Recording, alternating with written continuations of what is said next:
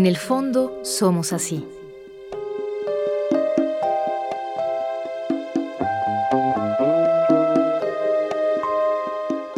Una producción del Fondo Nacional para la Cultura y las Artes y Radio Educación.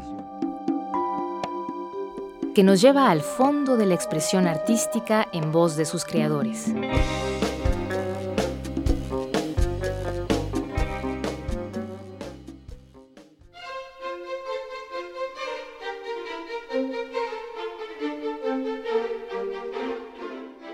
Ernesto de la Peña, Premio Nacional de Ciencias y Artes 2003 en Lingüística y Literatura.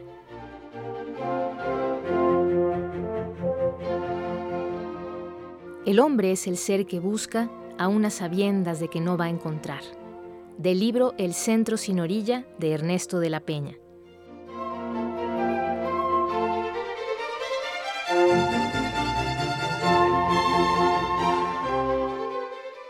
Difícil imaginar cuánto conocimiento acumulado en un solo hombre.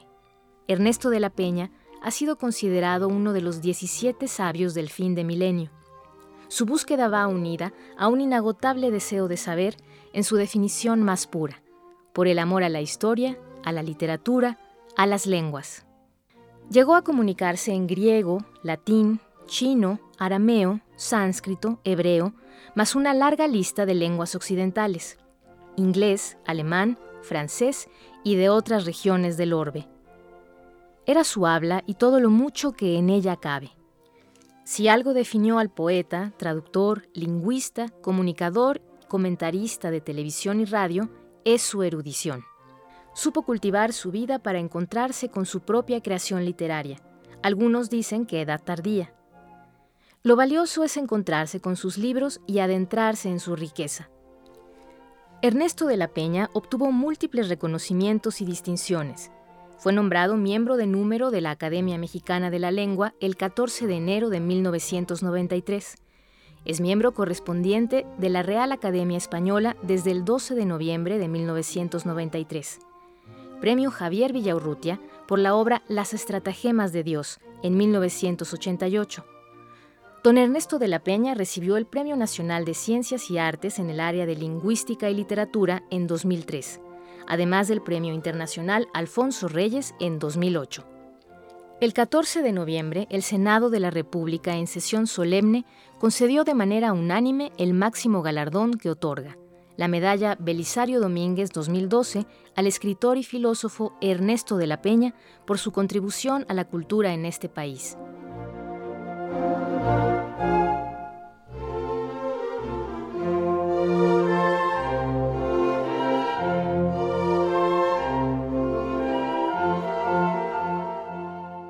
Ernesto de la Peña, conferencista, conversador único y generoso, nació el 21 de noviembre de 1927. Murió en la misma ciudad que lo vio nacer, la Ciudad de México, el 10 de septiembre del 2012.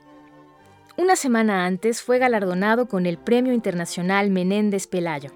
La presea reconoce la incomparable participación en el ámbito de la creación literaria o científica, cuya obra escrita presenta una dimensión humanística capaz de evocar a la del erudito español Marcelino Menéndez Pelayo. Estas fueron las palabras de Ernesto de la Peña al momento de recibir el homenaje.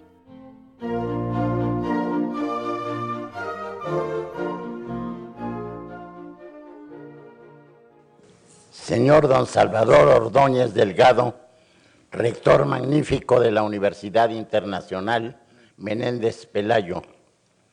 Señor doctor don Javier García Diego Dantán, director del Colegio de México. Señor, excelentísimo señor Francisco Javier Ramírez Acuña, embajador nuestro en España.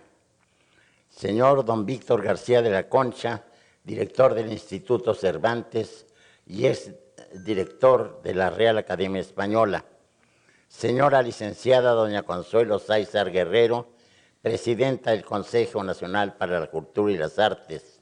Señor doctor don Jaime Labastida Ochoa, director de la Academia Mexicana de la Lengua, compañeros académicos, señoras y señores.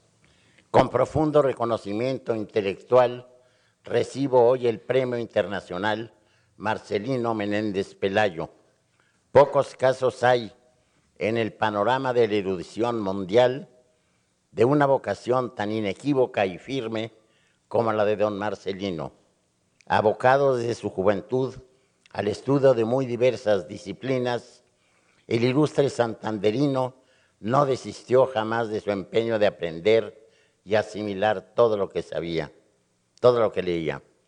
La demostración más fehaciente de su triunfo son sus obras en que se unen información enciclopédica, crítica aguda y certera y una prosa ejemplar por su riqueza y elegancia. Menéndez Pelayo hizo un verdadero arte de la historia de las ideas y fue maestro de generaciones de grandes investigadores y eruditos. En estos primeros años del siglo XXI, su labor sigue siendo imprescindible para conocer a fondo campos tan diversos como la historia de las ideas estéticas, las disensiones y controversias que se dieron en España en el seno del cristianismo, la fisonomía de la ciencia hispánica a lo largo de los siglos, la afortunada versión de algunos autores de la antigüedad clásica, la poesía latinoamericana y otros temas más que explican y justifican la designación de polígrafo que ha merecido. Pero lo sorprendente de sus obras en los diversos campos mencionados no es el simple estudio y dominio de ellos, sino el sentido de orientación que impide que el propio autor se extravíe en un bosque de datos. Menéndez Pelayo fue un polimagis, hombre de muchos saberes que con generosidad transmitió a la posteridad que se sigue nutriendo en su obra. La simple lectura de la lista de quienes me han precedido en este honor aumenta a la par mi satisfacción y agradecimiento, pero sobre todo un compromiso moral tan grande que me siento cohibido de estar en tan brillante compañía. Para el otorgamiento de este premio tan ilustre se conjugaron las circunstancias más propicias. Una verdadera pléyade de sabios, humanistas y científicos llegó al consenso que tanto me favorece. Don Salvador Ardóñez, importante geólogo, catedrático de Petrología y Geoquímica, que preside los destinos de la Universidad Internacional Menéndez Pelayo, vio con ojos favorables la propuesta de mi candidatura, que partió de don Jaime Labastida, actual director de la Academia Mexicana de la Lengua, doctor en filosofía, gran poeta y ensayista, y el más dinámico e inteligente conductor de esta institución. Para mi fortuna, fue secundado por el gran hispanista don Víctor García de la Concha, actual director del Instituto Cervantes, licenciado en Filología por la Universidad de Oviedo y en Teología por la Universidad Gregoriana de Roma, a quien se deben estudios fundamentales sobre la literatura española, desde la picaresca hasta la poesía de posguerra. Apoyaron esta moción el doctor Javier García Diego Dantán, conocedor impar de la historia de la Revolución Mexicana, investigador eminente internacionalmente respetado, que rige los destinos del Colegio de México, y doña Consuelo Sáizar, licenciada en Comunicación, cuyo paso por la presidencia del Consejo Nacional para la Cultura y las Artes ha dejado una imborrable huella de eficacia e imaginación. A todos ellos, mis más profundas gracias y mi sincero reconocimiento personal e intelectual. La creación del premio internacional que hoy tengo el gran honor de recibir es una contribución más al reconocimiento de la labor titánica del sabio que le da nombre y un acicate para seguir adelante en el cultivo de las disciplinas humanísticas y su difusión. Yo como mexicano me siento todavía más comprometido en mis tareas de creación e investigación al recibir esta presea que ya ha adornado a grandes investigadores y escritores, entre los cuales me enorgullece encontrar a varios compatriotas míos. Que se me perdone hacer una breve incursión en mi propia biografía. Es frecuente que las circunstancias externas provoquen resultados inesperados. El año de 1985, la Ciudad de México fue sacudida y parcialmente destruida por un terrible terremoto. Mi compañera y esposa, María Luisa Tavernier, estuvo a mi lado de manera tan inteligente y generosa que gracias a su estímulo, en lugar de dejarme abatir y derrotar por haberme quedado sin casa, saqué fuerzas de blaqueza y venciendo una inveterada timidez, empecé a escribir relatos que se convertirían en las estratagemas de Dios, el primer libro que publiqué, favorecido con el premio Javier Villaurrutia. Siempre a mi lado, con una firme cultura y un afinado sentido crítico, María Luisa ha estado contribuyendo indefectiblemente a mis tareas. Respeto en ella, entre otros muchos aspectos valiosos, su resedumbre moral y su compañerismo incesante, puesto a prueba particularmente en los años recientes en que la enfermedad me ha visitado con impertinente frecuencia. Esa primera publicación fue seguida por otras varias que contribuyeron de modo determinante a que mi nombre fuera propuesto como candidato a tan distinguido premio. De no ser por ella, por María Luisa, no habría yo podido romper mi inseguridad interna y tal vez cierto temor disfrazado o atenuado, cuando menos, por mi autocrítica. Vaya pues mi agradecimiento emocionado a una compañera amorosa, inteligente y firme que ha suplido con su temple mis muchas debilidades y deficiencias. Para María Luisa, que es al mismo tiempo amor, presencia y motivo. No quiero ser excesivo ni prolijo. Espero que sea suficiente subrayar que esta distinción me reafirma en mi vocación existencial al hacerme consciente de que no erré al elegirla. Nada puede ser más placentero para un amante de las humanidades que gozar de tan grata compañía, encabezada por una de las glorias inmarcesibles de España, nuestra madre patria. Muchas gracias.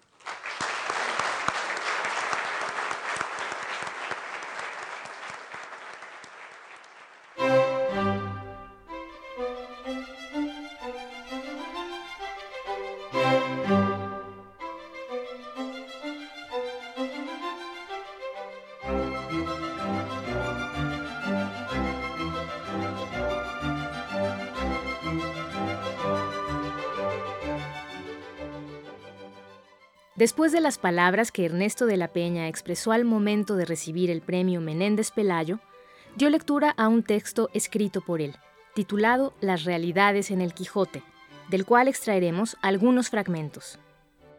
La universalidad que cobró muy temprano el Quijote estriba, juicio mío, en la verosimilitud de sus personajes argumentales y las expresiones orales, en la alternancia de desvarío y cotidianidad, de insensatez y cordura. En una palabra, refleja fielmente la trama diaria e íntima de la vida de todos y cada uno de nosotros. Abismos y cúspides, dudas y certidumbres. Uno de los muchos ardides que empleó Cervantes en su obra indeleble es la mezcla continua de cuando menos dos concepciones de la real ya planteadas al principio. Pero una observación más atenta permite penetrar con mayor hondura en los múltiples planos que recorren las andanzas del aparentemente iluso caballero y su quizás cabalmente sensato escudero. Sin embargo, algunos críticos modernos y contemporáneos han subrayado con pertinencia lo que llaman quijotización de Sancho Panza y la sanchización del denodado aventurero, el entrecruzamiento y hasta confusión de sus respectivos papeles.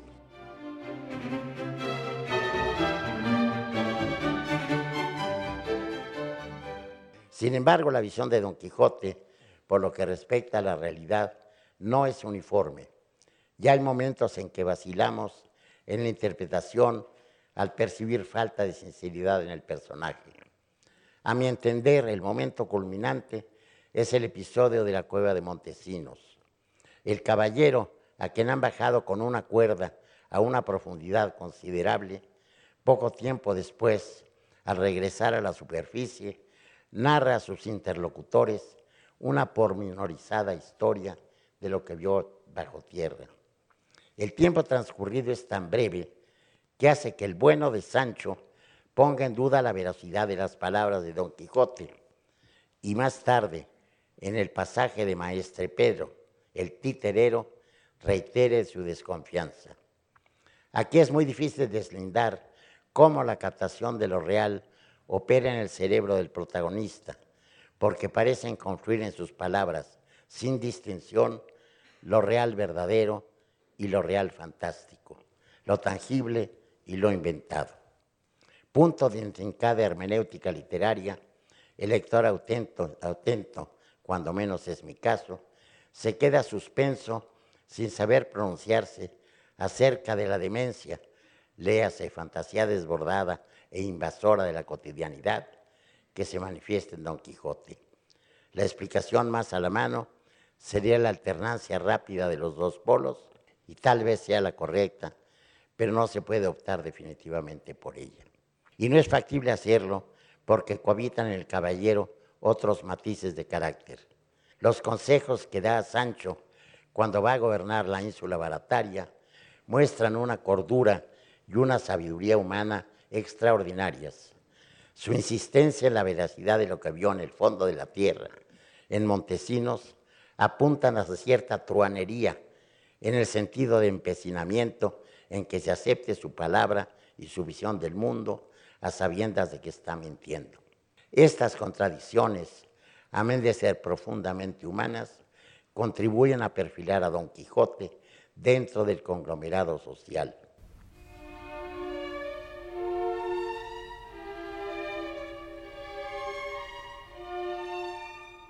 Ernesto de la Peña, Premio Nacional de Ciencias y Artes 2003 en Lingüística y Literatura.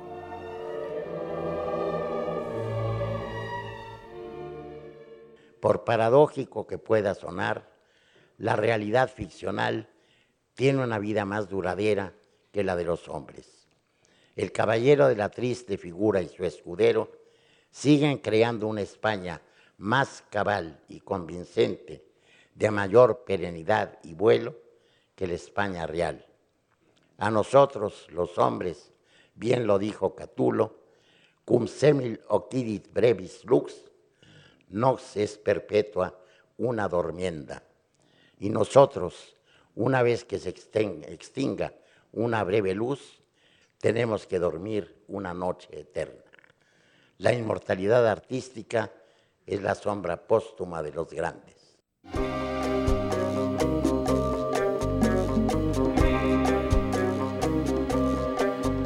En el fondo somos así.